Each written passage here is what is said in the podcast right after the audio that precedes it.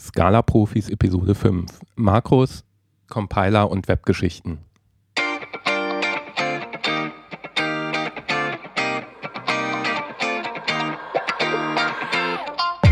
Willkommen bei den Scala-Profis, dem Podcast rund um die Programmiersprache Scala. Mit Neuigkeiten, Know-how und was uns sonst noch so einfällt. Für dich am Mikrofon Benjamin Hagemeister und Sven Wiegand.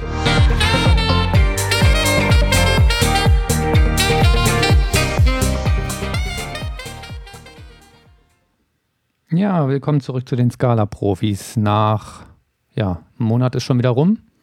So in etwa, ja. Genau, diesmal war die Lücke ein bisschen größer, weil wir im März ein bisschen früher dran waren vor Ostern. Diesmal eher Ende April. Ja, ich bin Sven Wiegand. Ich bin Benjamin Hagemeister.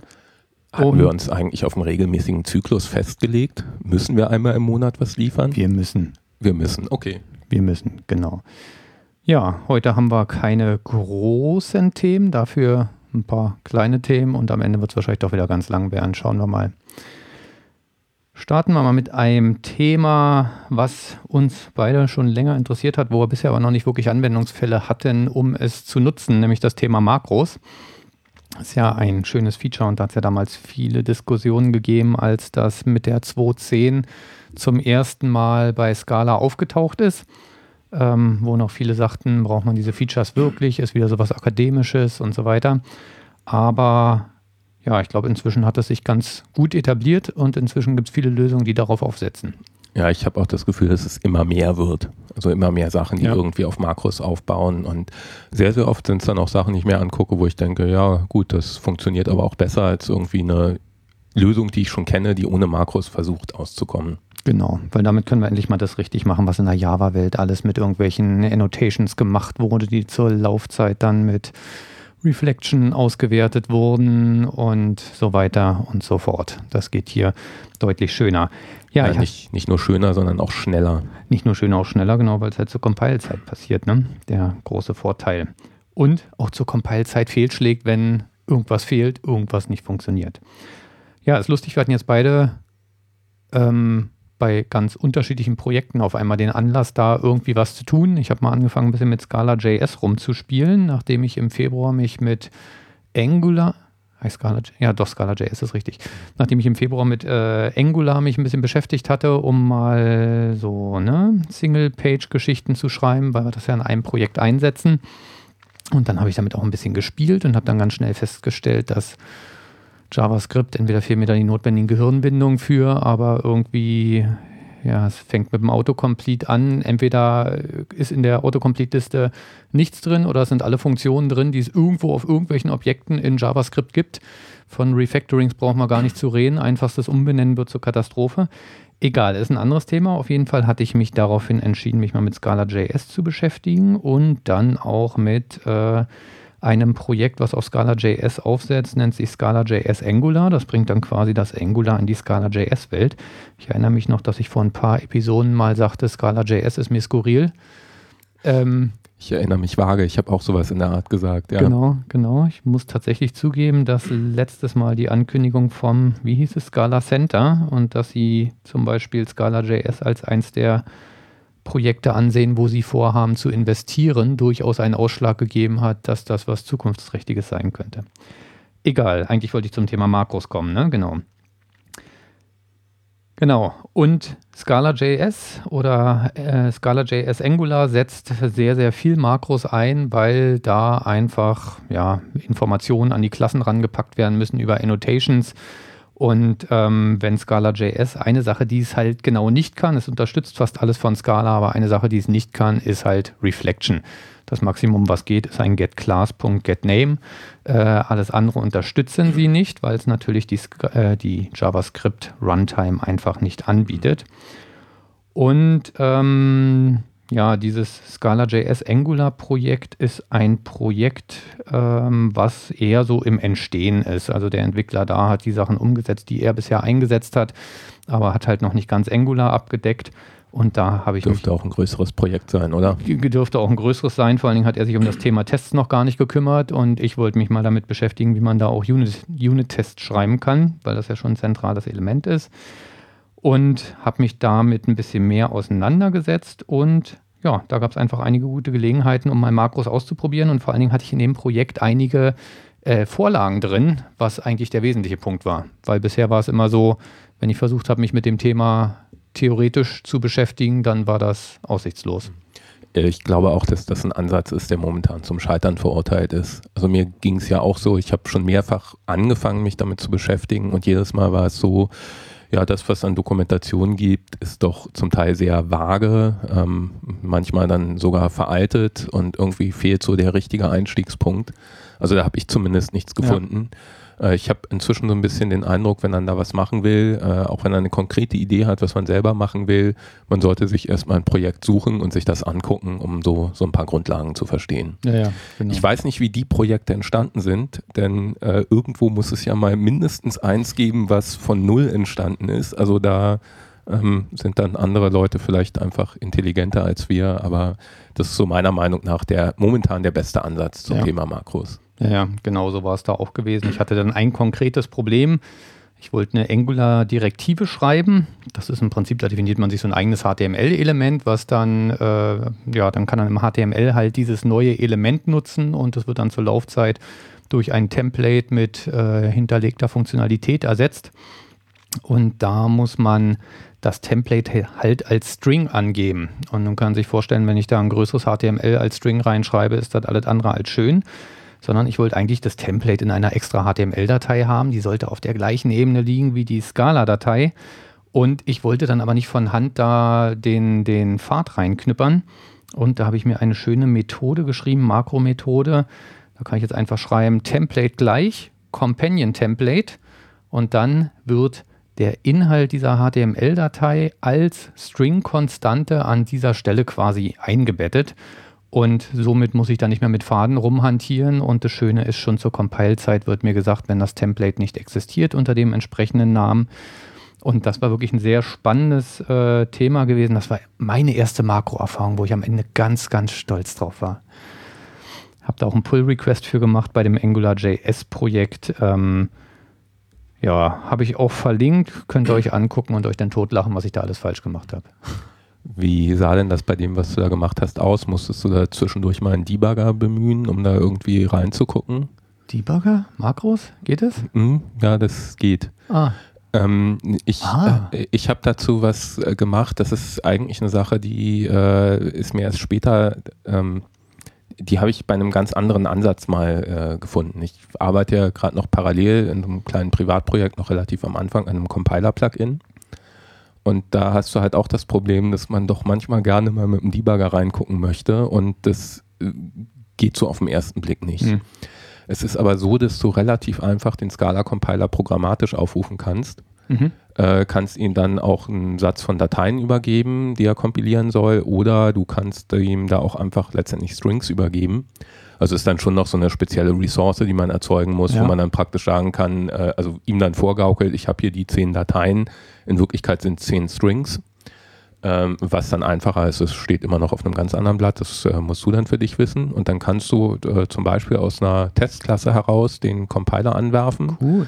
Und dann kannst du auch in deinem Makro debuggen. Okay, ja, das wäre hier natürlich sowieso gescheitert. Nee, vergiss es. Ich wollte gerade sagen, Scala JS und Debuggen geht zwar schön, ist aber anders, aber zu der Zeit bewegen wir uns ja noch auf der Skala-Ebene. Ja? Genau. Deswegen wäre es da sogar noch gegangen. Ja, also äh, kann ich nur sehr empfehlen. Ähm, äh, vielleicht komme ich mal kurz zu meinen Erfahrungen, die ich gemacht habe. Äh, ich hatte mir eine Bibliothek angeguckt, zu der erzähle ich später auch noch ein bisschen was. Ähm, die hat den schönen Namen Source Code. Äh, das ist ein kleines Projekt, wo man im Endeffekt über implizite Parameter sich noch ein paar zusätzliche Informationen reinholen kann, die man sonst normalerweise nicht zur Verfügung hat. Hm. Nämlich sowas wie, wie heißt denn die Datei, in der ich gerade bin, in welcher Zeile bin ich denn da? Also so Sachen, die für Debug-Ausgaben ganz hilfreich sein könnten. Und da hat mir eine Sache gefehlt, das hätte ich ganz gerne gehabt, nämlich die Möglichkeit, sich alle Argumente einer, die eine Funktion, die man, die gerade aufgerufen wurde, bekommen hat, über einen impliziten Parameter hat, so dass man dann halt in dem Fall mein konkreter Anwendungsfall für eine Debug-Ausgabe wirklich einfach die komplette Parameterliste ausgeben kann. Mhm. Ja, mit Name und Wert dazu. Und ähm, da hatte ich mir eben auch das vorhandene Projekt mal ausgecheckt, habe mir mal angeguckt, wie funktioniert denn das und äh, habe dann halt mal versucht, ob ich das nicht eingebaut kriege. Und da muss ich ganz ehrlich sagen, ohne Debug-Möglichkeiten wäre ich da komplett aufgeschmissen gewesen. Ja, denn äh, ich hatte zwar Objekte zur Hand und ich habe schon irgendwie gesehen, aha, so und so komme ich an die Funktion. Das war ja in dem Projekt schon drin. Hm. Ähm, aber wie ich dann von da an die Parameter gekommen wäre, das hätte ich ohne nur mit der Dokumentation nicht rausgefunden. Ja, das kann ich mir ja, gut also da saß ich sehr, sehr oft da, hatte halt einen Breakpoint gesetzt, habe mir dann das Objekt, was da gekommen ist, angeguckt und dann da rein, bin reingegangen, habe gesucht, so ach, da ist die Parameterliste. Ja, und äh, dann mal geguckt, über was für Funktionsaufrufe komme ich jetzt daran, denn dass ich die Parameter finde in dem Objekt, heißt ja noch lange nicht, dass ich rankomme. Und ähm, ja, also das, was ich da eingebaut habe, auch da, ich habe inzwischen einen Pull-Request gemacht, der unterstützt inzwischen auch alles, was er erstmal unterstützen sollte. Ähm, da wäre ich ohne Debugger gnadenlos gescheitert. Okay. Ja, also ich habe es auch nur auf Basis von anderen Vorlagen gemacht, auch für dieses Thema den Pfad der Source Code Datei finden, eine andere Datei einlesen und die dann als äh, Konstante einbetten. Da hatte ich ein anderes Makro-Projekt gefunden, das nannte sich, ich glaube, schlicht und einfach Embed, bestand aus einer einzelnen äh, Source-Datei und hat halt genau das ermöglicht, dass ich halt String-Konstanten, XML-Elemente oder noch irgendwas aus einer ja, Source-Datei zur Compile-Zeit quasi auslese. Aber auf die Debugger-Variante war ich an der Stelle gar nicht gekommen. Ja, so ein bisschen Erfahrung, Lessons learned aus dem Thema. Also es war nicht so furchtbar viel, was ich da gemacht hatte, zwei, drei Makros. Ähm, am Ende war dann doch die Erkenntnis, also wenn man mit diesem Reify oder mit Quasi-Quotes arbeitet, dann geht es erstmal relativ einfach, zumindest einfache Objekte im AST zu erzeugen. Wie ich eben schon sagte, ohne Vorlage ein Makro zu erstellen, ist zumindest für mich weiterhin unmöglich. Also da bin ich halt auf Vorlagen angewiesen. Ja, ich kann es mir auch nicht vorstellen. Auch nach dem, was ich jetzt gemacht habe, ich glaube nicht, dass ich äh, jetzt mal so eben in der Lage wäre, ein eigenes Makroprojekt aufzusetzen und das runter zu programmieren. Genau, genau, das ist der nächste Punkt. Auch nachdem ich das geschrieben habe und es dann irgendwann funktioniert hat, ist es nicht so, dass ich drauf gucke und sage, ah ja, logisch, beim nächsten Mal weißt es. Ähm, also irgendwie da fehlt mir noch das scheinbar das Verständnis für den AST und die zugehörige äh, API. Und ähm, ja, eins der Hauptprobleme, Hauptprobleme ist halt, es gibt nirgendwo eine anständige Einstiegsdokumentation. Ich habe zwar ein paar Tutorials gefunden, aber ich muss sagen, von den Tutorials, da fand ich bis auf eins bei allen anderen die Beispiele auch skurril. Also da konnte ich mich nicht so wirklich reinversetzen, um dann zu sagen, ja super, auf der Basis mache ich das jetzt. Ähm, sondern die fand ich dann auch schon immer sehr speziell. Also ich denke, da ist für die Zukunft ein wichtiger Punkt einfach, dass wir wirklich Doku kriegen.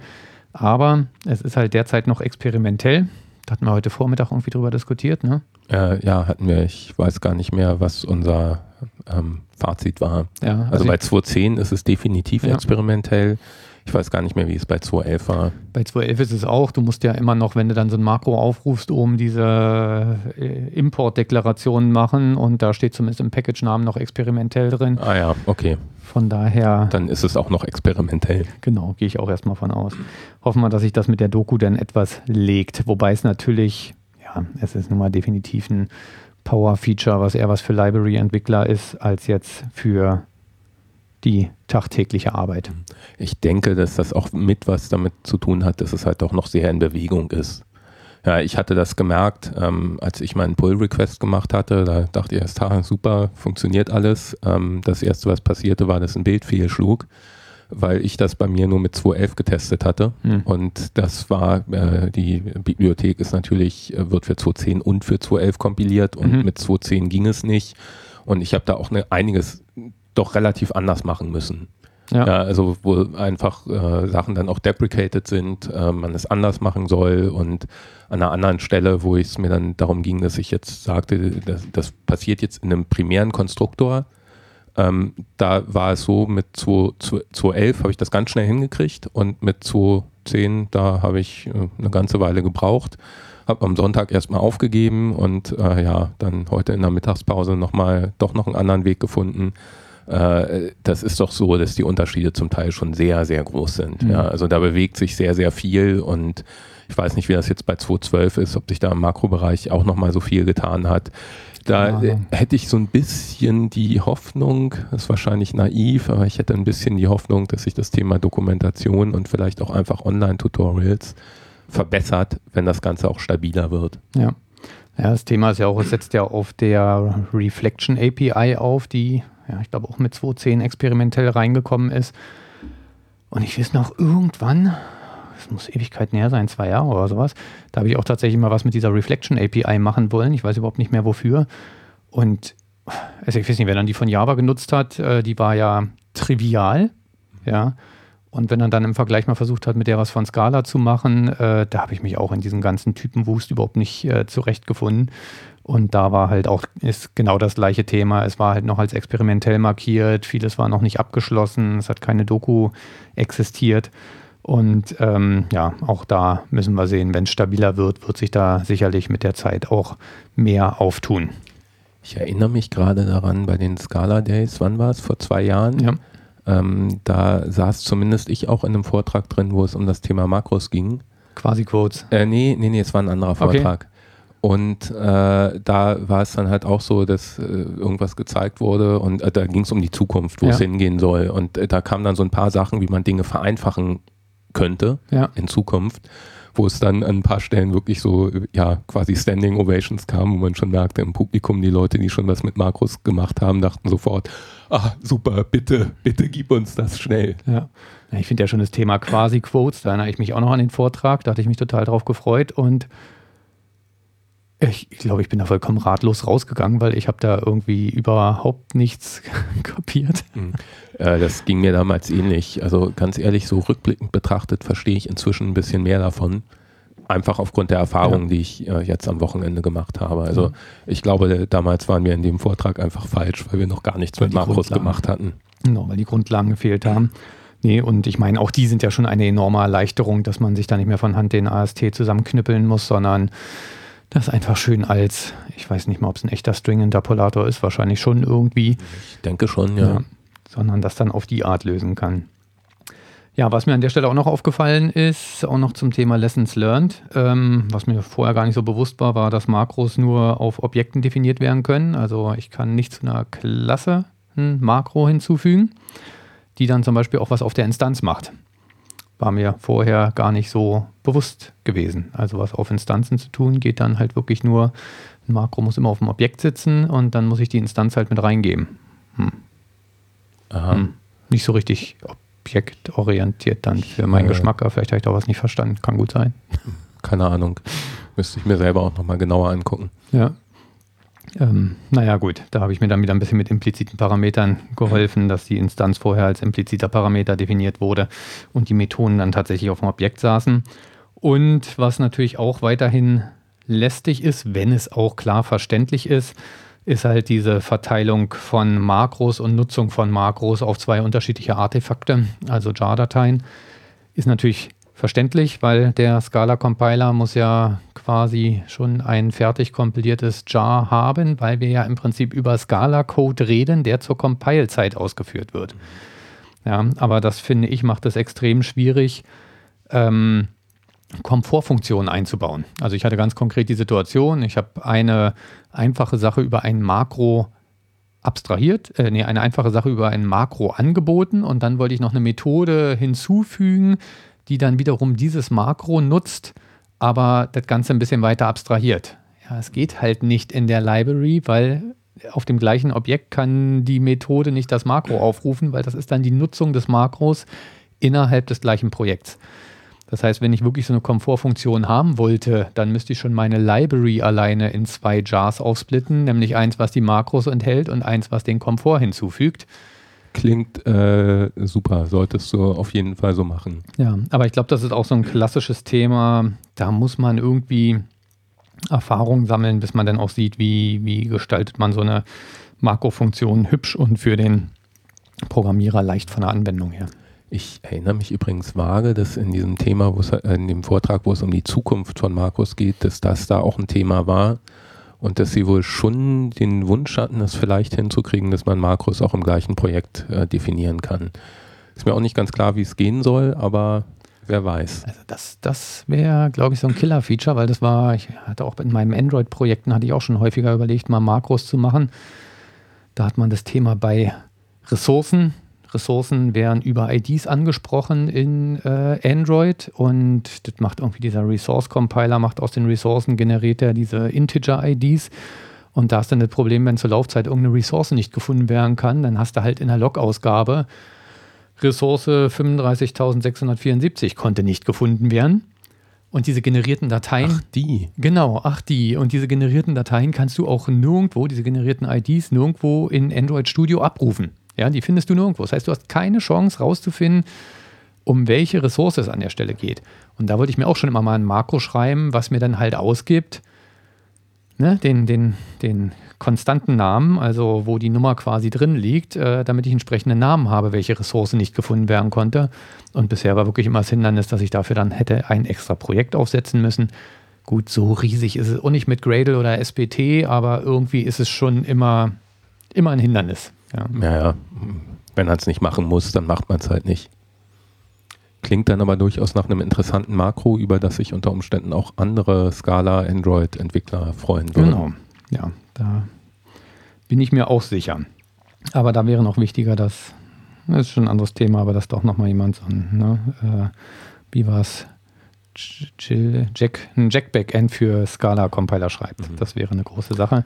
Und nachdem mhm. ich jetzt Scala.js gesehen habe, also was da geleistet wurde, muss doch, muss doch dieses Android-Ding dagegen trivial sein. Ja, dann äh, mach du das doch.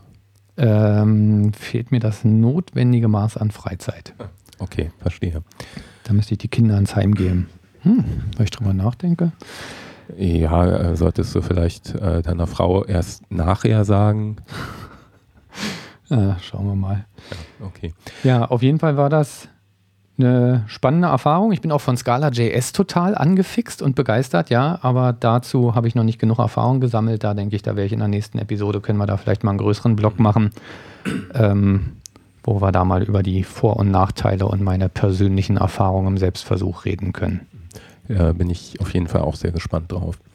Äh, ich möchte zu den Erfahrungen auch noch was beisteuern. Ähm, was ich dabei auch festgestellt habe, was relativ wichtig ist, dass man sich irgendwie ja, so eine Art Kompatibilitätswrapper baut bei einem Makro, wenn er halt mehrere Versionen unterstützen will. Mhm, das hatte ich auch gesehen. Ja, ja, also in dem Projekt war das eben schon. Es gab da ein Hilfsobjekt und äh, das gab es halt zweimal in äh, einmal in einem 2.10-Skala-Verzeichnis, einmal in einem 2.11-Skala-Verzeichnis. Und das SBT-Projekt war halt gleich so eingerichtet, dass es ähm, abhängig davon, für welche Version gerade gebaut wurde, halt den einen oder den anderen Pfad mit eingebunden hatte. Und dann hat man halt in seinem allgemeinen Code irgendwie ein Objekt, kann darauf fünf Methoden aufrufen und kriegt immer das gleiche Ergebnis zurück, mhm. was dann auch hoffentlich geht. Und ähm, hat dann halt die Unterschiede in extra Objekte ausgelagert. Und ich denke, das ist eine sehr gute Sache. Das äh, sollte man machen, wenn man so ein Makroprojekt hat, das man für mehrere Versionen bauen will. Ich wollte gerade sagen, wer will heute noch Scala 2.10 unterstützen? Ach so, nutzen ja, wir auch noch. Ne? so ein paar arme Säuer, die verwenden das noch. Stimmt, das müssten wir auch irgendwie mal einplanen, dass wir da mal auf eine neue Version gehen. Noch ja, ist der Pfad betretbar. Dagegen, ja. Wenn dann irgendwann Scala 2.13 in Aussicht steht oder Scala 3.0, äh, dann wird es langsam schmerzhaft, wenn man zu viele Versionen auslassen. War das jetzt der Versuch einer Überleitung aufs nächste Thema? Ja, wir haben ja erst noch, noch, ein, noch ein Topic hier. Wolltest ja zu Source Code noch ein bisschen mehr erzählen. Ja, stimmt. Äh, einfach, weil es hier dazu passt. Äh, ich hatte ja schon erwähnt, ich habe da eine Erweiterung zu Source Code gemacht. Ähm, eine wirklich sehr, sehr nette kleine Bibliothek. Äh, Hintergrund für mich war, dass ich eigentlich nach etwas gesucht habe, um so ein paar Log-Ausgaben noch ein bisschen zu vereinfachen. Ähm, ich bin da eher durch Zufall drauf gestoßen, bestimmt wieder durch irgendeine so Zusammenfassungsmail, die Twitter mir geschickt hat. Ach, du liest Und, die Dinger, ja? Äh, ja, ich gucke da inzwischen regelmäßig rein, weil ich doch schon ein paar Mal tatsächlich interessante Sachen darüber gefunden habe. Mhm. Und ähm, also was die Bibliothek machen kann, äh, sie kann einem halt zum Beispiel sowas wie Dateiname, Zeilennummer und ähnliches äh, per implizite Parameter irgendwo reingeben. Ja, das äh, sind so Sachen, also ich erinnere mich noch aus C++-Zeiten, da gab es irgendwie mhm. so eine... Unterstrich, Unterstrich, Line. Ja, und Unterstrich, Unterstrich, Pfeil. Ich glaube, hinten nochmal zwei mhm. Unterstriche dran. Und ähm, gibt es wohl bei verschiedenen anderen Programmiersprachen auch. Und das ist halt durchaus was, ja, also allein für Logging kann das schon sehr hilfreich sein. Ja, ich äh, weiß, bei Log4j kann man das auch einfach so rein konfigurieren, dass man sagt, äh, gib doch mal bitte Dateiname und Zeilenzahl raus. Äh, wenn man sich die Doku mal anguckt von Log4j, steht dann allerdings immer da, dass man das in Produktion nicht verwenden sollte, weil es langsam ist. Ähm, denn was die im Hintergrund machen, sie genau, hm. sie erzeugen dann Stacktrace und suchen sich darüber die Datei raus, in der das Ganze passiert, samt Zeile. Und, und Stacktrace erzeugen geht, wenn ich mich recht entsinne, auch nur dadurch, dass ich eine Exception erzeuge. Ganz genau. Mhm. Und äh, das ist teuer.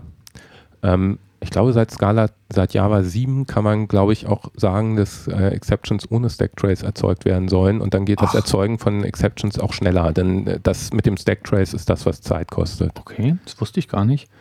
Werden die dann generell ohne erzeugt? Oder? Äh, ich ja, ich weiß es gerade gar nicht mehr so genau. Ähm, es kann meine, sein, dass das praktisch irgendwie eine globale Geschichte ist oder ähm, dass man es auch irgendwie auf irgendwas einschränken kann. Ich weiß es nicht mehr. Weil ich meine, das ist eigentlich das Feature von, äh, von Exceptions, dass ich da diesen blöden Stacktrace drin habe. Wenn ich selektiv machen könnte, weil es gibt natürlich schon so einige Exceptions, wo man sagen kann, naja, gut, muss man jetzt nicht unbedingt haben. Ähm, also ich erinnere mich, dass ich mich damit mal beschäftigt habe, mit dem Ziel, Testausführung zu beschleunigen, weil ich halt sagte, während der Testausführung brauchen wir von Exceptions keinen Stacktrace. Und ich glaube, meine irgendwie vage, ja. dass es äh, global war, aber ich weiß es nicht mehr ja, genau. Ja, also okay. Äh, keine Ahnung. Nee, gut, aber damit kann man das dann also sinnvoll lösen, ja? Ja, ganz genau, denn es passiert halt zur Compile-Zeit, die Auswertung, und äh, kostet damit zur Laufzeit auch keine Zeit mehr. Genau. Ja, ähm, es sind halt auch noch ein paar andere Sachen drin. Äh, man bekommt zum Beispiel auch einfach Zugriff auf Namen, die jetzt von irgendwelchen Objekten ganz in der Nähe. Ja, also vielleicht mal als Objekte Beispiel. in der Nähe? Äh, so äh, nein, GPS? nee, nee, nee. Ich äh, stelle schon fest, ich habe das gerade ein bisschen unpräzise formuliert. Ich versuche es mal mit einem konkreten Beispiel. Äh, wir hatten ja das letzte Mal, wenn mich nicht alles täuscht, die Folge zu Datenbank-Frameworks. Und ähm, da hatte ich ja erzählt, wir verwenden JOQ, aber nicht mit einer generierten Datenbankschicht, sondern wir erzeugen uns die Objekte alle selbst. Mhm. Und äh, ich habe ja auch gesagt, eine schöne Sache bei JOQ ist, dass man halt äh, SQL-Statements, die man irgendwie im Query-Editor hat, ähm, dann in Code kopieren kann, noch ein paar Klammern rein, vielleicht ein paar Punkte und dann geht's. Das klappt natürlich nur, wenn die Tabellenobjekte, die man irgendwo hat und äh, die Feldnamen auch identisch sind zu dem, was man in der Datenbank hat. Ach. Und äh, was wir da dann haben, ist an vielen Stellen, also in unseren Tabellenobjekten, dann so Sachen wie äh, while Creation Date ist gleich New Field und dann steht als erstes in Hochkommata Creation Date. Mhm. Dann haben wir halt den Feldnamen und äh, wir haben den Namen für die Datenbank und von Zeit zu Zeit kommt es eben auch mal vor, dass sich da jemand vertippt und dann hat man einen Buchstabendreher in dem einen von den beiden oder per Refactoring wird der Feldname äh, geändert, aber halt nur der Name der Variablen bei uns im Code, nicht der äh, Name wirklich von dem Feld. Dann kann ich auch JavaScript programmieren. Also. Äh, ja, so in der Art. Und äh, mit einem Element aus Source Code heraus könnte man dieser New Field Methode einen impliziten Parameter Name mitgeben und dann kann ich schreiben, weil Creation Date ist gleich New Field und muss nur noch den Typ angeben und nicht mehr den Namen, cool. weil der automatisch ermittelt wird. Ja. Ja, äh, genauso an anderer Stelle. Wir äh, nutzen ja äh, Drop Wizard Metrics auch für so Timer-Geschichten und ähnliches. Und da haben wir es momentan auch so, überall da, wo wir es nutzen, wird so eine Funktion aufgerufen, with Timer, der übergeben wir einen Namen. Das ist ein Name, der Name der Funktion, die das mhm. Ganze aufruft. Okay. Also könnte man, redundant, ja. Ja, genau, ist auch wieder redundant und auch da habe ich schon Sachen gesehen, die dann nicht stimmten, äh, dass dann eine Funktion zum Beispiel auch vielleicht erstmal einfach kopiert wurde und der Name der Funktion wurde angepasst, der Name vom Timer nicht. Klingt nach einem absolut menschlichen Fehler, ja. Ja, genau. Und äh, das kann man sich halt an der Stelle auch äh, dann sparen. Ja. Ja, dann halt das Thema Debug-Ausgaben, sich halt Parameter auszugeben. Da war, wie gesagt, für mich der Punkt, mich mal mit dem Makro zu beschäftigen.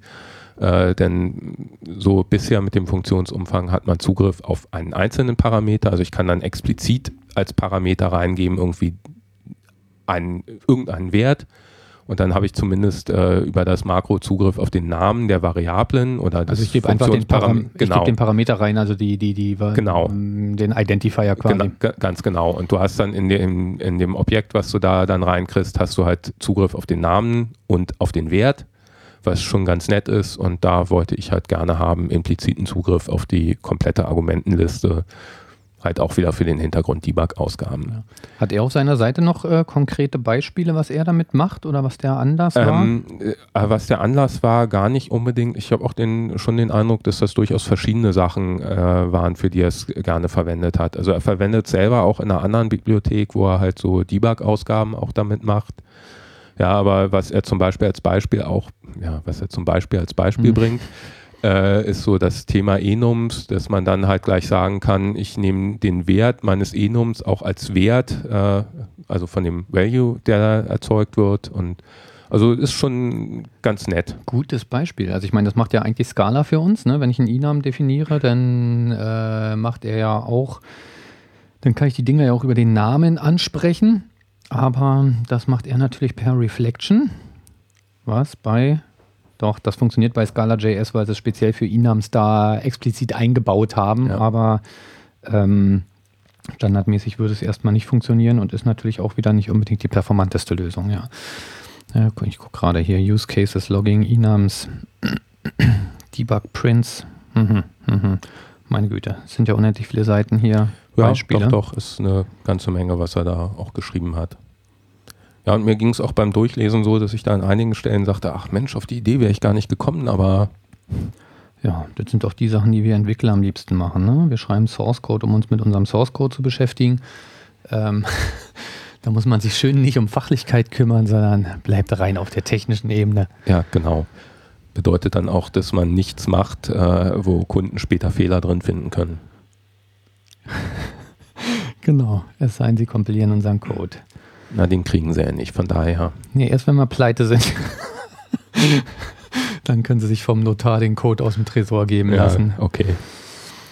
Ja, nee, spannendes Thema. Also macht auch wirklich, macht auch wirklich Spaß und so langsam, wenn dann erstmal angefixt ist, dann fallen einem immer mehr Sachen ein, äh, kriegt man immer mehr Ideen, was man alles machen könnte. Das Problem ja. ist ähm, fehlende ja. Freizeit wieder fehlende Freizeit und bei vielen Sachen weiß ich auch gar nicht, ob sie möglich sind. Also ich habe da auch eine Sache im Kopf, die ich eigentlich auch gerne hätte, aber da hätte ich nicht mal einen Plan, wie ich, wie ich rangehen sollte. Und ich glaube, nee, das Problem ist zu komplex, um das jetzt hier zu erklären. Ansonsten wäre es ja mal eine schöne Knobelaufgabe für die Hörer. Mhm. Vielleicht kommt ja jemand drauf. Hm. Kannst du ja vielleicht noch in die Show Notes mit reinnehmen. Hm. Ja, dann muss ich ja wieder schreiben. Naja, gucken wir mal. Gucken wir mal. Außerdem ganz ehrlich, da müsstest du schon als Anreiz irgendwie eine kleine Belohnung versprechen. Eine kleine Belohnung. Pff. Pff. Fällt mir nichts ein. Meistens ist ja für Entwickler die Ehre Anreiz genug. Ich mhm. versuche es jetzt doch mal zu erklären. Ich versuche es doch mal zu erklären.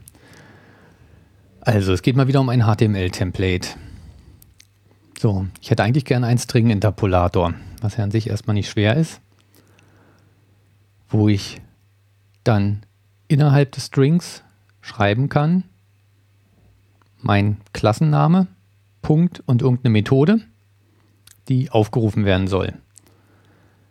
Allerdings soll nicht wirklich die Methode aufgerufen werden, sondern das Ganze soll expandiert werden zu dem Namen der Klasse und dem Namen der Methode. Die sollen da hinterher als String drinstehen an der Stelle. Ja, weil das ja zur Laufzeit dann von JavaScript quasi ausgewertet wird und äh, dann als äh, dann erst als Funktion aufgerufen wird. Das heißt, man bräuchte irgendwie einen Wrapper um die Objekte drumherum und ich muss den Objekten auch noch einen Namen geben können. Ist das Problem ungefähr klar?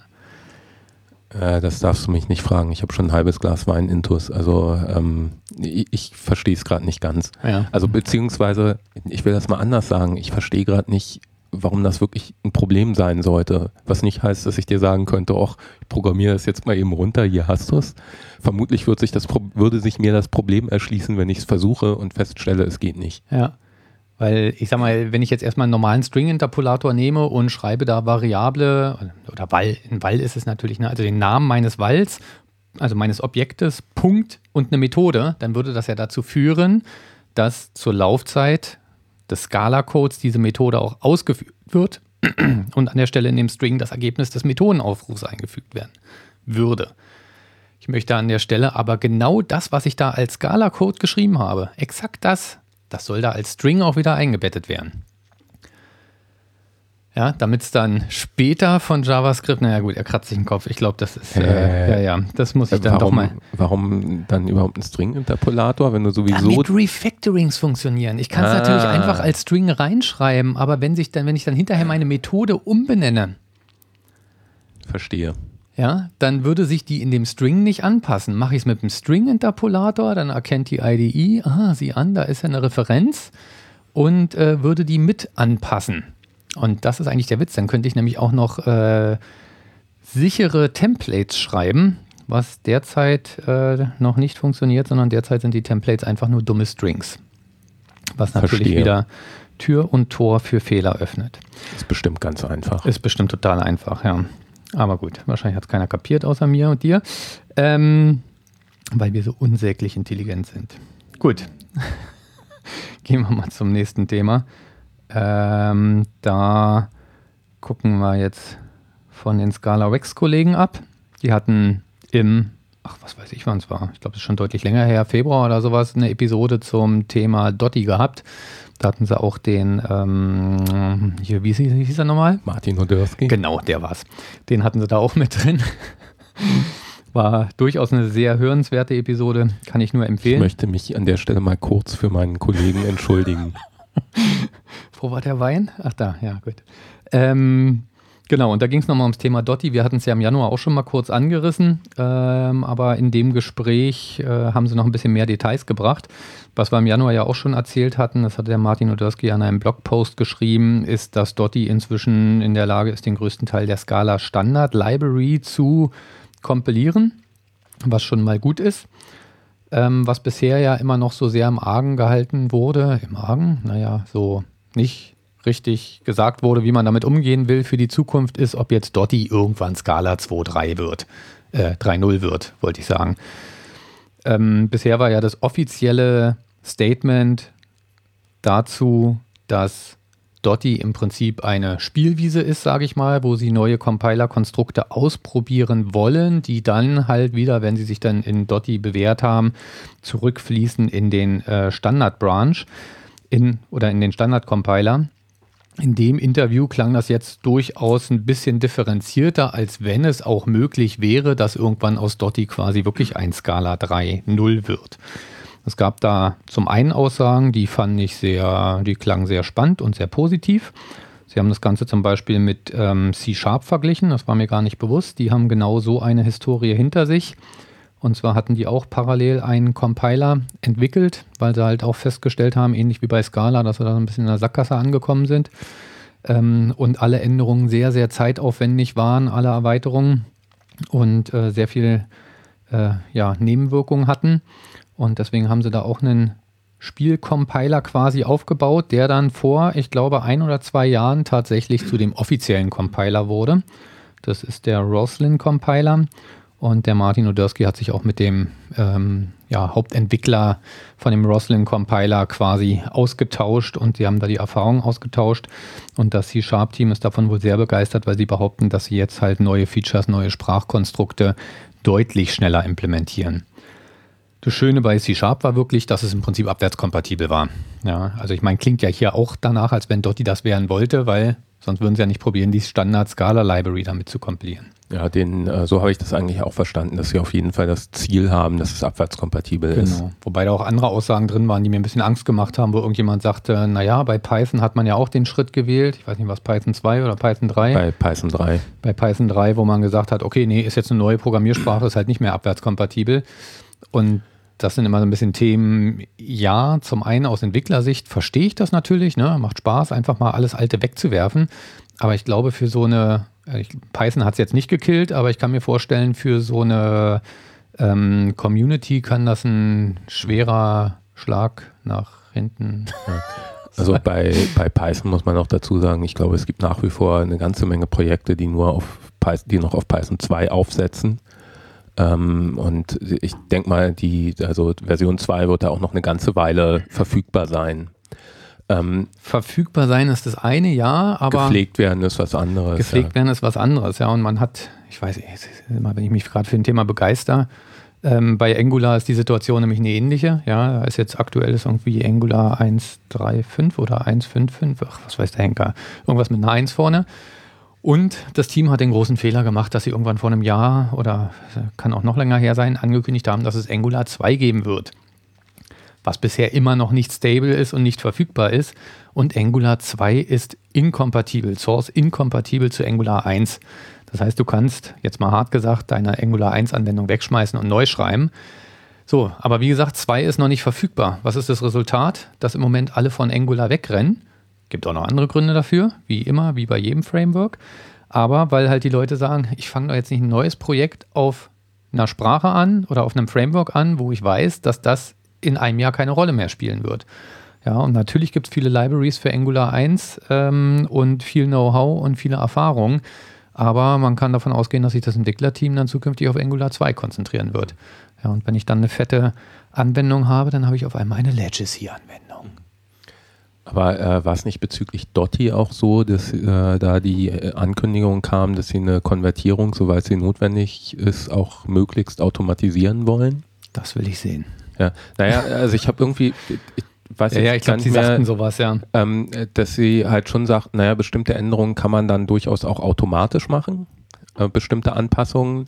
Äh, und da, wo es nicht geht, wollten sie es dann aber auch zumindest Tool unterstützt machen. Also, dass mhm. es dann nicht unbedingt darauf hinausläuft, dass du praktisch davor sitzt und sagst, naja, ich schmeiß mal einen Compiler an und guck, wo überall Fehler kommen, sondern halt da, wo es geht, wird automatisch konvertiert und da, wo es nicht geht, kriegst du dann aber auch in irgendeiner Form vernünftige und mit etwas Glück sogar hilfreiche Angaben. Mhm. Also Angaben oder machen die den Source Code direkt neu? Naja, da, da wo es automatisch geht, okay. wollen sie wohl okay. wirklich umschreiben. Okay. Naja, gut. Ja, also ich bin da auch sehr gespannt, ja. denn äh, ja, da. Aber, aber wie gesagt, also offizielles Statement von Martin Noderski war erstmal, ist jetzt nicht in Sicht oder angedacht, dass das ein Skala 3.0 wird. Ja, also ja. ob dort die irgendwann Skala C ablösen wird, ist unklar. Der präferierte Weg im Moment ist, die Erkenntnisse fließen zurück. Ja, ich hatte es auch so verstanden, sie schließen es nicht aus. Genau. Also es könnte passieren. Ähm, aber wenn, wollen sie auch dafür sorgen, dass der Übergang so einfach wie möglich ist. Aber bisher ist genau der präferierte Weg, wie du schon sagtest, äh, dass einzelne Features portiert werden. Ja. Ansonsten wäre es natürlich wünschenswert, klar, wenn es da eine weiter Entwicklung gibt und ähm, hat ja man noch so ein bisschen die Hoffnung, dass man damit auch Geschwindigkeitsvorteile wieder reinkriegt und so. Weiß nicht. Mal schauen. Und vielleicht ein bisschen weniger wirre Compiler-Fehler. Weil hin und wieder stolpert man ja doch immer mal wieder über ein. Immer seltener, aber hin und wieder passiert es mal. Dabei fällt mir auch ein, dass ich kürzlich, ich weiß nicht, ob wir das in der Episode mal erwähnt hatten, äh, dieses Projekt, was du da noch eine Bibliothek einbinden kannst, die dir wirre Compilerfehler in vernünftige übersetzt. Nee, hatten wir noch nicht erwähnt. Da hattest du mir was von erzählt. Ja, das, das musste ich nochmal raussuchen. Also es ist auch nichts, was jetzt unbedingt so allgemein mit Scala funktioniert, sondern es ist speziell auch äh, zum Teil auf äh, Fehler, die im Zusammenhang mit irgendwelchen Bibliotheken auftreten können, okay. äh, dann äh, das, das da greift. Ja.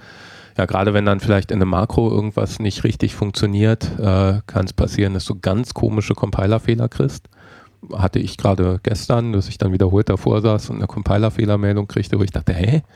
Weil halt irgendwo im Makro eine Exception geflogen ist, äh, mit der ich überhaupt nicht gerechnet hatte. Und da gibt es dann halt letztendlich so eine Lookup-Bibliothek, ähm, kannst was einbinden und der stellt dann fest, aha, der Fehler kenne ich, da gebe ich jetzt mal das und das aus, damit können die Leute was angeben. Wobei ja eigentlich meistens, also musst du nochmal raussuchen, weil eigentlich ist ja meist das Problem, Entwickler schreiben ja nicht unsinnige Fehlermeldungen, weil sie unsinnige Fehlermeldungen schreiben wollen, sondern weil der Fehler an der Stelle häufig so unspezifisch ist, dass sie gar nicht in der Lage sind, eine bessere Fehlerbeschreibung angeben zu können. Ähm, ja, der Punkt ist halt in dem Fall so, dass du den Vorteil hast, es tritt halt irgendein Fehler auf in einer bestimmten Situation. Mhm. Und es ist halt genauso, wie du gerade sagtest, jetzt aus Sicht des Compiler-Herstellers, also der, des, des Entwicklers mhm. von dem Compiler, der kann nicht mehr sagen. Der hat mhm. halt eine komische Situation und der meldet das in Form eines Fehlers, den dann die meisten Entwickler erstmal nicht verstehen. Genau, geht nicht, mach mal richtig. Ja, genau, geht nicht, mach mal richtig. Ähm, jetzt ist es aber so, dass das unter Umständen eben in einer bestimmten Situation auftritt, wo du ein bestimmtes Makro verwendest und der Hersteller von diesem Makro, der weiß, in der und der Situation kommt dieser Fehler und kann für diese konkrete Situation im Zusammenhang mit seinem Makro eine bessere Fehlermeldung mhm. produzieren. Okay. Und genau das ist dann im okay. Grunde die Idee dabei. Okay. Genau, das hatte ich eben auch noch bei den Makros vergessen. Komme immer wieder zurück auf das Thema. Ähm, was ich da halt genau auch klasse fand, war die Möglichkeit, richtige Compiler-Fehler zu produzieren. Also was, was aussieht für den, für den Programmierer, als wenn es eine Meldung vom Compiler ist. Ähm, wie ich eben schon sagte, bei meinem Template-Beispiel da, Template aus Datei einlesen, dann schlägt halt der Kompiliervorgang wirklich mit einer klaren Meldung fehl, wo steht, konnte keine Template-Datei an dem und dem Pfad finden, wo ich sie aber erwartet habe. Mach mal richtig. Also das fand ich wirklich, das finde ich wirklich eine sehr schöne ähm, Sache bei den Makros auch, was auch wieder ein Riesenvorteil gegenüber den Runtime-Themen ist. Äh, kurzer Einwurf, äh, Clippy heißt das Projekt. Clippy. Aha. Na gut, nimm nochmal nimm noch mal mit fürs, fürs nächste Mal. Vielleicht können wir noch ein ja. bisschen mehr zu erzählen. Okay. Ja, wieder Thema News nochmal. Scala 2.12 ist der vierte Meilenstein erschienen, jetzt gerade irgendwie. Und mit dem haben sie die Features, die geplanten Features für die 2.12 vervollständigt. Ähm, danach ist geplant, dass noch ein Milestone, Milestone 5 kommt, der allerdings auch im Wesentlichen, oder was heißt im Wesentlichen, der soll jetzt quasi wirklich nur noch Bugs fixen. Und nach dem M5 wird dann der RC1 erscheinen. Wir hatten ja irgendwie, ich weiß gar nicht, Dezember oder Januar auch mal die Terminschiene für Scala 2.12 aufgeführt, was da geplant ist. Pfiffigerweise habe ich es mir nicht nochmal aufgeschrieben. Aber ich glaube, war es Ende des Jahres, dass Scala 2.12 kommen sollte? Ich glaube ja. ja. Aber wie gesagt, so genau weiß ich es nicht mehr.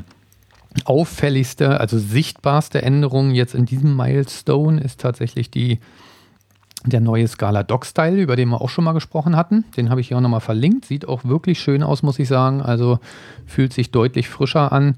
Und ähm, naja, das Auge programmiert ja mit, insofern schadet das auf jeden Fall nichts und die Suchfunktion ist auch tatsächlich äh, sehr schön geworden, wie sie da umgesetzt haben. Ist zusammen mit dem Style auch gleich die Dokumentation selber? okay. Das hat er eben mitgemacht. Ich die Frage zurück. Genau, ein bisschen CSS-Dateien und ein bisschen Texte überarbeiten. Ratzfatz. Ja. Okay, ja, das ist nochmal eine gute Gelegenheit, eigentlich einen Blick auf Scala 2.12 zu werfen. Was ist da Neues drin. Werden wir sicherlich dann, wenn 2.12 nochmal rauskommt, auch nochmal machen. So hat man immer ein bisschen Futter, was man immer wieder recyceln kann. Ja, aber eigentlich lässt sich das Ganze unter einem Thema zu fassen, äh, zusammenfassen. In Scala 2.12 geht es darum, die neuen Java 8 Features auch optimal zu nutzen. Ja. Das eine Thema ist, dass äh, Trades zukünftig zu Interfaces kompiliert werden. Bisher wird aus einem Trade wird ein Interface und eine Klasse. Ja, das Interface, was das Interface definiert und die Klasse, die dann die Methoden implementiert und die äh, Werte implementiert. Zukünftig, wenn es ein äh, Trade ist, der nur Methoden enthält, dann können Sie den halt komplett als Interface äh, übersetzen, da man ja in Java 8 Interfaces auch Methodenimplementierungen enthalten dürfen. Was sie nicht enthalten dürfen, sind Zustand, also sprich ähm, war's. Walz müsste eigentlich gehen, ne? weil Konstanten konnte ich ja bisher auch schon machen. Walz müsste eigentlich gehen, hast du recht. Ja. Ähm, na gut, sowas Fancyes wie Lazy Walz und so geht da natürlich wieder nicht. Aber okay, das heißt, äh, damit kann man schon mal eine ganze Menge sparen. Und ein wesentlicher Punkt sind natürlich die Lambdas. Also das heißt, äh, Scala 2.12 wird Java 8 styled. Lambdas äh, generieren. Das hat den Riesenvorteil, dass man nicht mehr für jede äh, für jeden Lambda-Ausdruck im Prinzip eine anonyme Klasse generieren muss, was derzeit passiert. Sie schreiben davon, dass das wirklich zu einer deutlichen Reduzierung des äh, generierten Bytecodes führen wird. Und natürlich der eigentlich größte Vorteil daran, die Interoperabilität zwischen, Mann, so ein Wort nach zwei Gläsern Wein, nicht schlecht. Bin ähm, beeindruckt zwischen äh, Java und Scala erhöhen wird. Ja, sie haben jetzt nur von der Einrichtung geschrieben, nämlich dass ich als Scala-Entwickler dann auch äh, Java 8 Libraries aufrufen kann, die für Lambda-Ausdrücke äh, optimiert wurden. ist natürlich auch ein wichtiger Punkt, aber ich vermute ja mal, dass es in die andere Richtung dann schlicht und einfach auch besser werden wird. Ja, also dass man aus Java dann auch Scala-Code besser konsumieren kann. Könnte auch hilfreich sein, ja. Genau. So, dann haben sie ein neues Compiler-Backend. Das war in der Vergangenheit noch irgendwie so äh, experimentell oder nicht so richtig da. Weiß ich nicht, habe ich nicht genau verstanden. Ähm, was wohl angeblich schneller arbeitet. Sie haben jetzt keine Prozentangaben gemacht. Ja. Aber schneller, auf jeden Fall. Schneller, ja, auf jeden cool. Fall. Gucken wir mal. Schneller ist immer gut. genau. Und einen neuen Bytecode-Optimizer haben sie. Da haben sie ein paar Beispiele in dem verlinkten Artikel auch gebracht, was der macht. So eine der auffälligsten Geschichten war jetzt, dass er zum Beispiel Final-Methoden inlined, wenn, äh, weiß nicht, ob er das bedingungslos tut oder nur, wenn sie eine bestimmte Größe nicht überschreiten oder wie auch immer. Ähm, aber der holt dann nochmal ein paar Optimierungen aus dem Code raus und macht unsere Anwendung nochmal schneller. Ja, wie gesagt, also Java 8 ist die Überschrift für Scala 2.12 ähm, und jetzt im Milestone 4 waren hauptsächlich Bugfixes dran. Sind wir mal gespannt, wann das Thema rauskommt. Da ist Scala natürlich wieder problematisch mit der Binärkompatibilität, weil selbst wenn es rauskommt, dann wird es natürlich noch mal eine ganze Zeit dauern, bis man es ernsthaft nutzen kann. Ähm, A, muss man sowieso beten, dass alle Libraries, die man in seinen Projekten so einsetzt, äh, von den Library-Autoren auch als 2.12er-Version dann überhaupt angeboten werden. Und wenn sie es tun, dann wird es in jedem Falle einiges an Zeit dauern. Ja, also ich weiß noch damals so 2.10 äh, wir haben es ja so als Early Adapter noch in der Milestone-Phase oder in der RC-Phase, glaube ich, genutzt. Äh, nee, es war dann tatsächlich, als wir angefangen haben, war es tatsächlich Final. Als wir uns entschieden hatten, Scala 2.10 zu nehmen, war es noch in der Release-Candidate-Phase, ja. Und ich glaube, man kann so sagen, nach einem halben Jahr waren so zumindest die populärsten Libraries verfügbar. Ja. Da muss man mal sehen, wie sich das zukünftig entwickelt. Bei 2.11 hatte ich es nicht so verfolgt, wie schnell es ging. Gut. Du darfst. Ja, als letztes Compiler-Thema ähm, äh, wollte ich noch kurz was zu einem Compiler-Bug äh, erzählen. Ähm, ich muss ganz ehrlich gestehen, dass ich jetzt nicht den Bug selber so äh, wirklich präsent gehabt hätte. Und zwar geht es um den SI äh, 2712. Ähm, das Interessante dabei ist, dass ein Bug, der ist schon relativ lange drin. Im Endeffekt geht es um Probleme mit Typinferenz im Zusammenhang mit Funktionen. Äh, den kennen wohl alle Leute, die relativ viel mit äh, Funktionen arbeiten, insbesondere Leute, die dann noch so Bibliotheken wie Scala Z oder Shapeless äh, relativ viel verwenden. Ähm, da muss er wohl einiges an Schmerzen verursacht haben. Äh, mir geht es so, nachdem ich ihn mir angeguckt hat und einige Zeit drüber nachgedacht hat, bin ich zu dem Schluss gekommen, dass ich denke, dass ich den auch schon hatte. Hätte ich nur, gesagt. Nur, dass ich nicht dachte, dass es ein Compiler-Problem ist, sondern dass ich zu dem Schluss gekommen bin, ich verstehe hier gerade was nicht, ich bin einfach zu doof. Äh, ja, und hier Miles Sabin, der Entwickler von Shapeless, hat inzwischen für Scala 12 einen Pull-Request gestellt, wo dieser Bug ähm, geschlossen ist. Und äh, das hat doch auch zu einiger Aufruhr und äh, Begeisterung geführt. Ja, also ich bin auf diesen Bug äh, aufmerksam geworden durch einen Tweet, wo jemand schrieb, ja, ich weiß, es ist nur das Stockholm-Syndrom, aber bin ich der Einzige, der diesen Bug vermissen wird. Und ähm, ja, es gibt von äh, Daniel Spielberg ein GIS dazu, wo er nochmal ein bisschen beschreibt, worum geht es in diesem Bug und äh, wie wurde der gefixt. Und es gab doch auch einige andere äh, Ausdrücke der Begeisterung, dass dieser Bug dann endlich behoben ist. Mhm. Also ich muss sagen, wenn ich mir die Fehlerbeschreibung im Jira, also wenn bei uns jemand so einen Fehler reporten würde im Jira, ja, das Ding würde gnadenlos zurückgehen mit der Beschreibung, was zum Henker willst du von mir? Also äh, ich verstehe ihn jetzt nur bedingt. Implement what's described in partial polymorphic type inference and higher order unification. Ja, da schlafe ich nochmal eine Nacht drüber. Ja, also wie gesagt, liest ja sonst mal den, äh, den Gist von Daniel Spielberg durch. Der ist da deutlich ausführlicher und auch mit Beispielen dazu. Äh, ich glaube, da versteht man viel eher, was, was da passiert ist. Okay. Ja, von äh, Miles Sabin gibt es auch noch eine zusätzliche Äußerung dazu. Es war von ihm, glaube ich, auch ein Tweet, wo er im Endeffekt schrieb, als Notiz an sich selber, das nächste Mal, wenn er über ein Compiler-Problem stolpert, sollte er gleich versuchen, es zu fixen und nicht dauernd Workarounds dafür implementieren. Also wer weiß, vielleicht gibt es in Zukunft nicht mehr so Bugs, die dann so vielen Leuten so viele Probleme verursachen. Aber er scheint ja für viel Erheiterung gesorgt zu haben. Das ist doch auch schön. Auf, auf jeden Fall. Okay. So, dann habe ich hier noch ein Webthema. Naja, müssen wir auch ausschöpfen, wenn wir es im Titel schon erwähnen. Ne?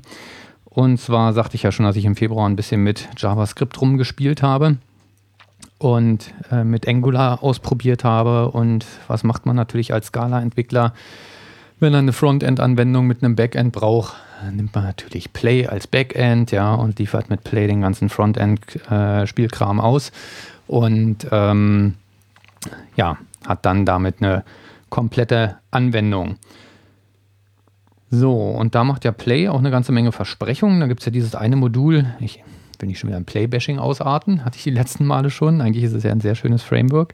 Aber da gibt es ja auch ein Modul, das nennt sich SBT Web. Das war ursprünglich mal ein Bestandteil von Play, ist inzwischen rausgezogen, ist ein reines SBT-Plugin. Und SBT Web tritt mit dem Versprechen an, im Prinzip eine Asset-Pipeline anzubieten. Das ist ja was, was man aus der Webanwendung, äh, klassischerweise gewohnt ist. Also ich habe irgendwelche Artefakte, die halt nochmal übersetzt werden und bearbeitet werden müssen. Ich weiß nicht, wenn ich LESS oder SAS-Dateien habe, dann müssen die erstmal durch einen LESS oder SAS-Compiler nach äh, CSS übersetzt werden. Dann möchte ich in der Regel meine, hat grinst du so dämlich? Da muss ich in der Regel meine äh, zig CSS-Dateien, die da hinten rauspurzeln, die will ich dann konkatenieren, damit ich nur eine große CSS-Datei in meiner HTML-Datei einbinden will. Und dann will ich sie in der Regel auch noch minifizieren.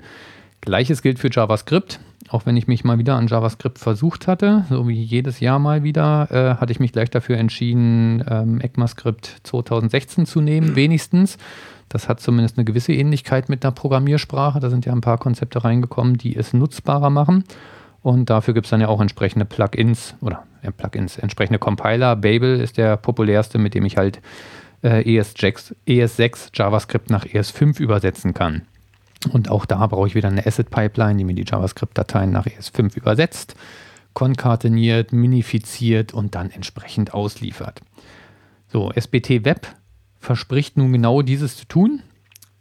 Liest sich auch erstmal ganz gut auf der GitHub-Seite. Äh, da werden auch genau so eine Module wie äh, ES6-Übersetzung, LESS, SAS werden angeboten, eine Konkatenierung gibt äh, und noch diverses anderes. Wenn man dann wirklich mal probiert, damit was aufzusetzen, dann fällt man relativ schnell auf die Nase. Und das fand ich doch relativ enttäuschend. Ähm, der Klassiker ist das Concatenation Plugin. Also sagte ich ja eben schon, das ist ein komplettes Basic, dass ich aus meinen diversen JavaScripts möchte ich ein großes JavaScript machen, damit ich mich im HTML, mir im HTML nicht die Finger wund tippe, sondern möglichst nur eine Datei einbinden muss, die alles enthält. Und da scheitert es einfach schon daran, dass ich zwar konkatenieren kann, aber sich das Concat-Plugin leider überhaupt nicht um das Thema Source Maps kümmert. Das heißt, ich habe dann eine riesen JavaScript-Datei. Vorher der Babel-Compiler hat auch schön Source Maps geschrieben, aber die werden halt vom Concat-Plugin nicht weiterverarbeitet. Und ähnliche Probleme hatte ich bei diversen anderen Plugins. Ähm, auch bei Concat oder irgendeinem anderen war es, dass diverse Parameter, die in der Doku erwähnt werden, äh, nachgewiesen nicht funktionieren. Da gibt es auch Issues für seit äh, einem Dreivierteljahr wo leider sich auch keiner darum kümmert, die irgendwie zu fixen. Gut, schreie ich jetzt laut, könnte man sagen, ist ein Open Source Projekt, äh, kann ich mich selber darum kümmern. Ähm, aber es ist natürlich nicht das, was man da erwarten würde. Lange Rede, kurzer Sinn. Das, was ich da machen wollte, was eigentlich eine relativ triviale und gängige Asset Pipeline war, konnte ich damit schlicht und einfach nicht aufbauen. Und da bin ich dann über ein hübsches Plugin gestolpert, ein äh, Plugin für SBT, das nennt sich SBT Play Gulp oder Galb, weiß nicht, wie man es ausspricht. Ähm, das macht im Prinzip nichts anderes, als dass es das im JavaScript-Umfeld etablierte Bildtool Galb im Prinzip in den SBT-Prozess einbindet. Das heißt, damit kann ich dann im JavaScript-Umfeld bewährte ähm, Tools und Asset-Pipelines ganz normal mit Galb aufbauen und SBT kümmert sich darum, dass diese dann entsprechend ausgeführt werden und äh, immer wenn sich Dateien ändern, die Assets halt auch wieder neu baut und die Assets dann in den entsprechenden Verzeichnissen abgelegt werden, damit sie dann halt von Play auch ausgeliefert werden können. Und damit konnte ich dann tatsächlich sehr gut arbeiten. Man hat natürlich den riesigen Vorteil, dass man dann auf die komplette JavaScript-Community zurückgreifen kann. ähm, und da ja einfach alle bewährten Plugins, die so über NPM verfügbar sind, dann auch nutzen kann. Insgesamt war das schon eine spannende Erfahrung, weil ich doch sagen muss, so heutzutage in Zeiten, wo man SBT und Gradle und so weiter gewöhnt ist, habe ich mich mit Galb so ein bisschen in die äh, 2000er Jahre zurückgebombt gefühlt. Ähm, das hat so den Charme von Arndt. Da gibt es bestimmt auch bald was Neues. Bestimmt. Also irgendwie habe ich das Gefühl, dass äh, so alle halbe Jahre ein neues JavaScript-Bildtool rauskommt, was ja. dann irgendwie noch ein bisschen anders und ein bisschen besser ist. Ja. Und also ich meine, es ist ja mal, schon mal schön, dass wir überhaupt was haben, aber es ja, ist tatsächlich definitiv. so, da bist du wirklich wieder wie bei Ahn, dass du wirklich anfängst. Ja, ich habe hier eine Build-Task, ja, da gibt es auch keine vordefinierten Stages oder sowas, sondern du definierst deine Task, benennst die und dann beschreibst du da drin, was da gemacht werden soll. Ich meine, einige Sachen grenzen schon an Magie, wie sie da die Source Maps dann durch die verschiedenen Pipe-Stufen durchschieben und immer weiter modifizieren und am Ende tatsächlich eine Source Map rauskommt, die noch irgendwas mit dem äh, Eingangssourcen zu tun hat, ist schon echt erstaunlich. Ähm, aber äh, nun gut, so richtig, ja, ich sag mal, bei Gradle und SBT, da setze ich was Minimales auf und habe erstmal einen Standard-Bildprozess. Ja, aber gut, das ist wie mit Kopierschutz bei Büchern und Filmen und Musik. Die machen auch alle ihre Zyklen von vorne durch. Und ich glaube, die und machen alle wieder die gleichen Fehler, die die andere Branche schon längst erkannt und behoben hat. Und ich habe den Eindruck, äh, da ist tatsächlich, ich hoffe, es hören keine JavaScript-Begeisterten zu, die mich jetzt hauen, aber da habe ich wirklich den Eindruck, da sind sie einfach noch ein bisschen hinterher. Da müssen sie erstmal die Erfahrung sammeln, die die großen Enterprise-Jungs schon im äh, Java-Scala-Umfeld gemacht haben. Die hauen dich nicht, weil du ja schon relativ am Anfang eingeräumt hast, dass dir für JavaScript ein paar Gehirnwindungen ja, fehlen. Ja, also. ja, genau, genau. Ja, fand ich auf jeden Fall sehr spannend. Also wie gesagt, SBT Play Gulp kann man sich angucken als Alternative, wenn er kein Plugin nutzen will, dann verlinkt er auch auf ein Projekt, wo äh, quasi eine, eine, Schablone für ein Play-Projekt, wo dann quasi, wo dann, ähm, na, sag schon, übers Bildskript aus SBT heraus Gulp manuell aufgerufen wird. Das habe ich dann sogar am Ende genutzt, weil da hat man noch ein bisschen mehr Einflussmöglichkeiten gehabt. Beim nächsten Mal werde ich das dann alles wieder rufen, weil mit Scala.js sieht natürlich sowieso wieder alles anders aus. Ja. Ja, äh, ich musste vorhin ein bisschen lachen, als du ähm, das Thema hattest, Less und SAS und was man da halt dann noch mit einbauen muss, damit das alles so klappt. Äh, ich hatte mir Scala CSS mal ein bisschen genauer angeguckt. Das ist halt im Endeffekt ähm, auch sowas wie Less und SAS. Also es adressiert so das Problem, dass man CSS-Code nicht äh, schreiben kann. Also stellenweise einfach nicht vernünftig schreiben kann und natürlich nicht wartbar und pflegbar verwalten kann nur halt komplett im Scala-Code. Ja, da hättest dann zumindest schon mal das Problem weg, dass du da irgendwie nochmal spezielle Zusatztools äh, für bräuchtest. Ja, im Prinzip ähm, kannst du dir vorstellen, kann man damit eigentlich durchaus alles machen, was man mit Less und SAS machen kann. Du hast halt letztendlich die ganze, gesamte, alle Möglichkeiten von Scala zur Verfügung, um dir dann Sachen in Trades auszulagern, wenn du das willst, oder noch zusätzlich Objekte irgendwo einzubinden. Also sowas wie Mix-Ins und Variablen sind da natürlich einfach kein Problem. Das machst du halt mit den ganz normalen Scala-Mitteln. Ja, das ist natürlich die volle Mächtigkeit der Sprache zur Verfügung, ja. wo der da Less und SAS doch mit Mix-Ins auch relativ eingeschränkt sind. Ja. Also es ist ja schon mal schön, dass es geht, ja, aber definitiv. Meine Güte, wenn man da mal was mit Parametern machen will, was ein bisschen komplexer ist, dann schreibt man da auch Code, den man hinterher nicht mehr wirklich versteht. Mhm. Ja, ja es ist dann auch halt ein Stück weit typsicher und ähm, hat dann auch den äh, großen Vorteil, dass du halt nicht noch was einen neuen Technologie-Stack einführst. Nicht die mhm. Leute, also klar, mit CSS muss man sich irgendwie schon ein bisschen auskennen, sonst kannst du auch mit Scala CSS nichts anfangen. Äh, aber es ist halt so, dass du dich nicht noch irgendwie darum kümmern musst, ja, äh, wie kann ich denn jetzt das in Less beziehungsweise in SAS machen, sondern du machst es halt so, wie du es aus deiner Programmiersprache gewöhnt bist. Ja, das finde ich, find ich ganz nett daran. Gibt es da ein SBT-Plugin für, dass ich das in ein Play-Projekt einbinden kann? Äh, da habe ich, um ehrlich zu sein, jetzt gar nicht drauf geguckt. Ich glaube ja. Also irgendwie habe ich, hab ich vage sowas in Erinnerung. Äh, kann aber auch sein, dass ich jetzt verwechsel. Ähm, ich wollte da vor allem auf zwei Features hinweisen, die ich so ganz interessant fand. Äh, das eine ist, es gibt ja doch äh, immer wieder ein paar ähm, CSS-Features, wo man dann äh, irgendwie browserspezifische Präfixe setzen muss. Mhm. Ja, ich glaube bei Border Radius inzwischen nicht mehr, aber so im Bereich Animationen oder so, da gibt es noch relativ viele. Ähm, in Less oder SAS äh, macht man das dann natürlich klassisch mit einem Mix-In, ja, dass man sich dann selber halt sagt, okay, ich habe hier mein äh, Animation-Ding, das rufe ich auf und da drin werden dann die einzelnen äh, CSS-Klassen gesetzt für Mozilla, für Chrome, genau, für genau. WebKit, für IE, der für, ach, der eh kann das eh nicht, genau. ähm, äh, für ach, was auch immer. Ja, äh, das macht Scala CSS automatisch für einen. Und zwar nutzt es da letztendlich Daten von caniuse.com. Ja, also. Ruft ihr die während des Kompilierens ab? Oder? Äh, nee, das ist, äh, die, die sind offline praktisch schon drin. Also das äh, sieht man auch, wenn man sich mal anguckt in der Dokumentation, was man machen muss, wenn man für Scala CSS entwickelt. Äh, er hat halt, da ist halt irgendwie was eingebaut, dass die Daten abgerufen werden und dann wird daraus in irgendeiner Form wieder Scala-Code, der dann nur ausgeführt wird. Ja, das heißt, er macht das nicht dynamisch während, der, äh, während des Kompilierens, sondern die Informationen, die in der Version von der Bibliothek, die du einbindest, drin sind, die hat er und alles, was danach reingekommen ist, hat er halt nicht. Ja. Ja, äh, trotzdem fand ich einfach, als ich das gelesen habe, dachte ich, äh, was, wie, was machst du bitte? Ja, finde ich schon ein sehr cooles Feature. Definitiv, ja. Eine andere Sache, die ich auch sehr interessant fand, war das Thema ähm, Konflikterkennung. Ähm, da gibt es auch auf der, in der Dokumentation selber, haben wir auch in den Show Notes drin ein kleines Beispiel. Man hat jetzt irgendwie einen Stil definiert, der sagt Margin Left 4 Pixel. Dann hat man einen anderen definiert, der sagt Margin äh, Left 8 Pixel.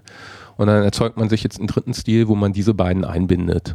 Mhm. Ah. Ja, dann ist halt die Frage, was macht er jetzt? Merge-Konflikt. Ja, äh, ja, also es ist, so, wenn ich das richtig verstanden habe, das Einfachste, was du machen kannst, ist, dass du dich einfach hinstellst und sagst, gib bitte eine Warnung aus. Ja, und dann kann man halt auch sagen, äh, ja, und verwende bitte das. Mhm. Äh, also im Zweifelsfall gibt es so konfigurativ relativ einfach, nimm den ersten oder nimm den letzten. Äh, man kann da aber wohl auch, das wollte ich mir unbedingt mal genauer angucken, nur um zu sehen, wie es funktioniert, seine eigenen Merch-Strategien einbinden. Okay. Ja, also ich finde schon allein diese Erkennung, selbst wenn es nur darauf hinausläuft, dass er eine Warnung ausgibt und das erste verwendet, allein das finde ich schon ganz hilfreich ähm, weil man dann nämlich im Zweifelsfall gleich im Log sieht, ah gut, da gibt es einen Konflikt, darf ich mich nicht wundern, dass das hier gerade so komisch aussieht. Er verwendet halt nicht die Margin Left, die ich haben wollte, ja. sondern die von irgendeinem anderen Stil, den ich eingebunden habe. Was ja auch wieder indirekt sein kann, so dass man es gar nicht so deutlich sieht. Ja. Ja, also fand ich auch ein sehr nettes Feature. Conflict Detection. Ah ja, genau, hier ist das Browser. Prefixes und Conflict Detection. Muss ich mir nochmal angucken. Also ich hatte, du hattest es ja neu schon mal erzählt, ich hatte mal schnell drauf geguckt, bisher hat bei mir die Faulheit gesiegt, dass ich gesagt habe, ah, mit SAS kann ich schon irgendwie so fast alles machen oder mit Less, ja. Ähm, und die Syntax war jetzt nicht so, dass sie mich auf den ersten Blick überzeugt hat. Ja, kann ich verstehen. Also äh, es ist auch so, wenn man sowieso schon Less oder SAS verwendet, ich bin mir nicht sicher, ob sich der Umstieg lohnt. Äh, ich denke mal, wenn er ein neues Projekt für irgendwas aufsetzt, ja. da würde ich es auf jeden Fall mal probieren. Ähm, denn was ich einfach auch wirklich sehr, sehr nett finde, ist halt dieses gleicher Technologie-Stack. Gleicher Technologie-Stack und halt wirklich die Mächtigkeit der Sprache zur Verfügung zu haben, um sich dann auch mal komplexere Konstrukte bauen zu können. Ja, also wie ja. du schon sagtest, Mix-Ins oder so eine Geschichten, da hat man natürlich mit Scala ja, noch im, weitere im, Möglichkeiten. Im Zweifelsfall halt auch das Problem äh, Klassennamen ändern. Ja, wenn das irgendwo eine Konstante ist, dann musst du ja. nur die eine ändern. Äh, Im Zweifelsfall hat man auch deutlich leichter die Möglichkeit herauszufinden, ob irgendwas vielleicht nicht mehr äh, verwendet wird oder ja. nicht. Ähm, das finde ich so bei LESS-Dateien schon ein bisschen schwierig. Also wie gesagt, mir geht es so, ich denke jetzt nicht, dass es so toll ist, dass man was Bestehendes umstellen sollte. Hängt natürlich auch von der Größe ab. Ja. Ähm, wie immer. Ja, klar. Aber ähm, wenn ich ein neues Projekt aufsetzen würde, da würde ich auf jeden Fall erstmal mit Scala CSS anfangen und sehen, wie weit ich komme. Also cool wird es natürlich, ich lese hier gerade, Sie haben halt auch eine Scala-Text-Integration. Ja. Das ist natürlich wirklich schon geil. Also ich meine, dann schreibst du im Scala Text ist ja, gut, haben wir jetzt hier nicht als, als Hauptissue drauf, aber äh, Scala Text ist ja im Prinzip auch eine DSL, um quasi HTML im Scala-Code zu schreiben. Ja, HTML oder SVG. Ja, genau, also irgendwie so klassische Doms halt. Und ähm, wenn du da natürlich dann die Klassen referenzierst und das alles statisch typisiert hast, dann hast du natürlich wirklich den Vorteil, dass du auch erkennst, dass Klassen überhaupt nicht mehr genutzt werden und sie rausschmeißen kannst. Ja. Weil wenn ich mir angucke, wie unser Less aussieht, das ich, äh, kleiner Tipp für die Zukunft, mach's nicht.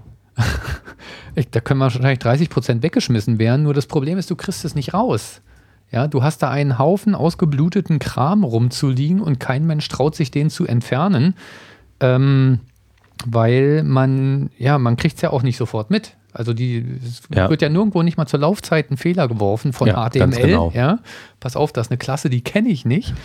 Ähm, sondern es sieht dann einfach irgendwo scheiße aus. Und das findet natürlich auch kein äh, Unit-Test und nichts. Also das ist im Prinzip, ja, das ist Less und SAS schreiben ist eigentlich One-Way-Code. Ähm, Den schreibst du und dann vergisst du. Müsste man dann Selenium-Tests bauen, die Screenshots machen und das mit vorher aufgezeichneten Screenshots diffen. Genau. Klingt nach einem super Plan, ja. werde ich mal gleich morgen mit anfangen. Und da stehe ich. Ja. Also mein Eindruck ist ja, egal welche und wie viele Themen wir uns vornehmen, irgendwie kommen wir, kommen wir mal bei einer Stunde 10, 15 oder sowas raus, ne? Ja, ist das schlimm? Nö, eigentlich nicht. Der Wein war lecker, aber jetzt ist das Glas auch leer. Genau. Ja, in dem Sinne. Oder hatten wir noch was? Habe ich was übersehen? Meine Güte. Nee, nicht, das war's. was abbürge. Ja, tatsächlich, das war's, ja. Ja, okay. Dann sind wir auch für Mai wieder durch. Äh, nee, April wieder durch. Das war jetzt Cheaten, ja. Wollte ich den Mai überspringen. Nee, nee, Mai kommt noch. Ja, ja, wir streben monatlich an. Damit haben wir das auch geklärt. Wenn nichts Gravierendes dazwischen kommt, man muss sich auch selbst Ziele setzen, sonst schiebt man es immer weiter raus und dann lässt ja, man es ganz ja, weg und äh, das macht es dann ja doch schwieriger, ja. Ja, also in diesem Sinne, mal wieder vielen Dank fürs Zuhören. Wir würden uns oder wir freuen uns wie immer, wenn irgendwie äh, Feedback kommt, kommen würde. Und ja. Oder auch gerne Wünsche für irgendwelche Themen. Genau. Genau, auch ein gutes Thema. Und als kleiner Teaser, wie gesagt, nächstes Mal dann der Praxisbericht von Scala.js. da bin ich auch schon sehr gespannt drauf. Ich auch. Ja, in diesem Sinne wünsche ich euch ein paar schöne Feiertage demnächst mit 1. Mai. Können wir schön am Sonntag mal frei machen. Und, äh, auch da freue ich mich auch echt schon drauf. und Himmelfahrt und Pfingsten. Und dann hören wir uns wahrscheinlich irgendwie Ende Mai wieder. Bis denn. Bis dann. Ciao. Tschüss.